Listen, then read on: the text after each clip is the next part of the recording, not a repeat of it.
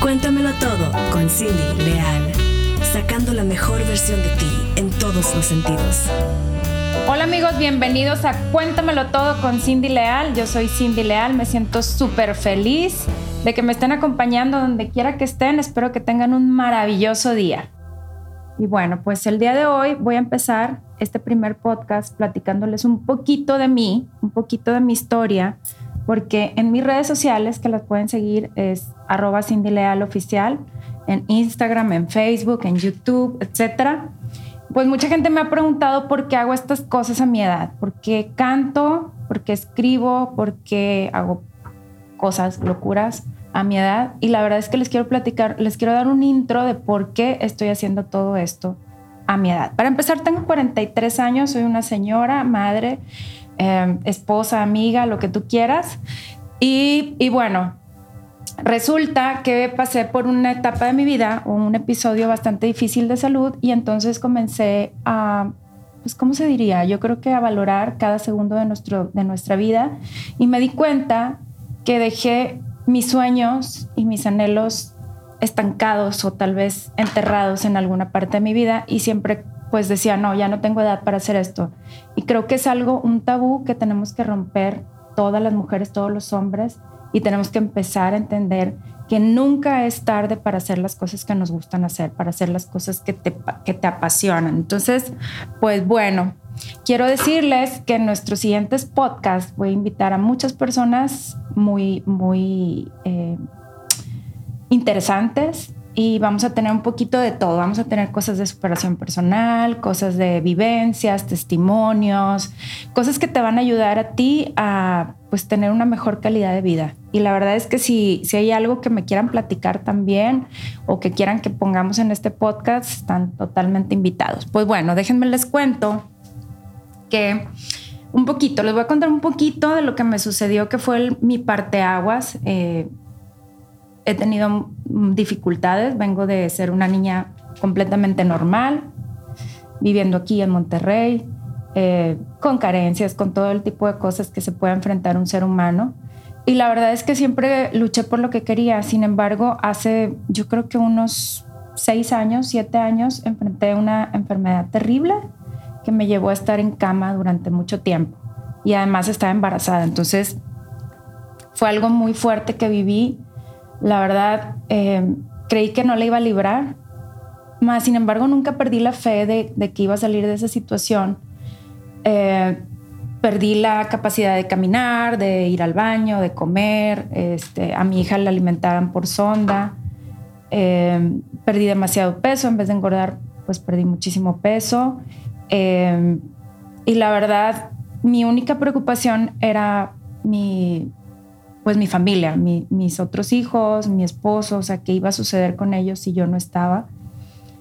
Eh, y la verdad, Dios me dio una segunda oportunidad de vida. Me comencé, comencé a recuperarme después de 37 cirugías que me practicaron. Se oye fácil, pero la verdad es que sí estuvo cañón. Tengo más rayas que una libreta escribe, ah, no es cierto, pero la verdad es que sí tengo muchas marcas de huella de mi vida y siempre que a mis hijos me preguntan por ellas o que voy a algún lado y se me llega a ver alguna, es, una, es un recordatorio de que tengo la victoria conmigo. Y quiero, quiero, pues quiero platicarles un poquito porque yo sé que muchas personas a lo mejor están enfrentando una batalla, mm, tal vez de salud, económica, emocional, etcétera, y, y que vean y que saquen las cosas más positivas de, cada una de las experiencias, aunque sea una experiencia muy negativa y que en ese momento tú puedas decir, sabes que esto es lo peor que me ha podido pasar en mi vida, siempre tienes que sacar las cosas positivas y siempre viene un, un después de. Entonces, ¿qué sucedió conmigo? La verdad es que en el proceso que yo estaba en la enfermedad, para empezar, yo soy súper collona para las inyecciones y pues tuve que enfrentar que todos los días estaba canalizada, todos los días me tenía que cambiar. Las últimas canalizaciones ya eran por otras, no eran por brazos, eran por piernas, etc. Y pues fui enfrentando mis miedos y entendí que lo más fuerte que tiene un ser humano es el amor, porque ver a mis hijos, que sobre todo mi niño, el grandecito, que me decía, mamá, vas a estar viva cuando yo regrese de la escuela, creo que fue uno de los alicientes más grandes para salir de esa enfermedad. Eh, me empecé a recuperar poco a poco con toda la ayuda de mi esposo, que a quien amo y agradezco profundamente. Yo creo que me, híjole, no, me terminé de enamorar del cañón porque él sí cumplió demasiado el tema de que la salud, en la enfermedad, él estuvo conmigo todo momento, me daba de comer, me llevaba al baño, me bañaba, etcétera. Entonces, ahí vi su verdadero amor, la verdad. Este, y, y bueno, cuando empezamos a, cuando empecé a salir de esto, que nace mi hija y demás, pues todo empezó a regresar a la normalidad.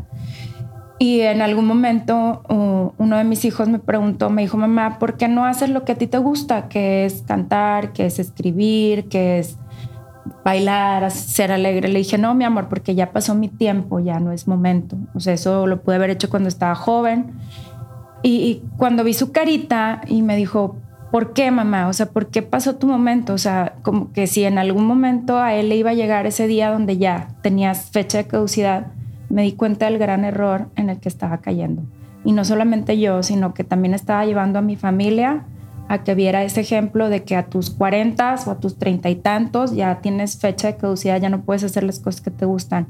Por eso es que me decidí empezar este podcast, porque quiero que ustedes entiendan y que no necesariamente te pase algo terrible una, una prueba tan fuerte como la que yo viví, sino que analices, oye, ¿sabes qué, qué es lo que realmente me hace feliz? ¿Qué es lo que a mí me llena? ¿Qué es lo que me apasiona? ¿Qué es lo que ha vivido, no sé, alguien famoso? Porque vamos a traer a muchos invitados. Este, cómo han enfrentado sus batallas, este, y que ustedes puedan tomarlo como base para que si este podcast puede alcanzar a una persona, con eso me doy por bien servida. Ah, finalmente, pues para concluir más o menos el proceso, pues con el apoyo de mi familia comencé un proyecto, un proyecto primeramente en la pandemia, escribí un libro al lado de un gran amigo y la verdad es que lo gocé muchísimo porque fue un proceso de estar conmigo misma, este, buscar los momentos idóneos para escribir algo padre, algo que se quedara para, la, para el futuro, aunque yo ya no esté. Y, la verdad lo disfruté, lo gocé, lo presenté, me encantó y después de ahí, pues en las entrevistas me decían, bueno, ¿qué es lo que qué sigue con Cindy Leal? Y, pues la verdad es que dije, voy a, voy a empezar a cantar, no importa la edad que tenga. Y comenzamos un proyecto muy bonito, escribir canciones de la vida, canciones de las cosas que nos están pasando, empoderar a la mujer en el sentido positivo, es decir, que, que tengan ustedes fuerza para seguir, salir adelante, para lograr sus metas, etcétera. Y bueno, pues ahí vamos con ese proyecto que está padrísimo, se los recomiendo muchísimo. Y bueno, hoy, hoy empezamos un capítulo nuevo en esta etapa que es este podcast, que espero que les encante, lo vamos a hacer con mucho amor y pues espero que me sigan acompañando. Les mando un beso grandísimo donde quiera que me estén viendo y espero que, que sigamos en contacto por este medio. Bendiciones.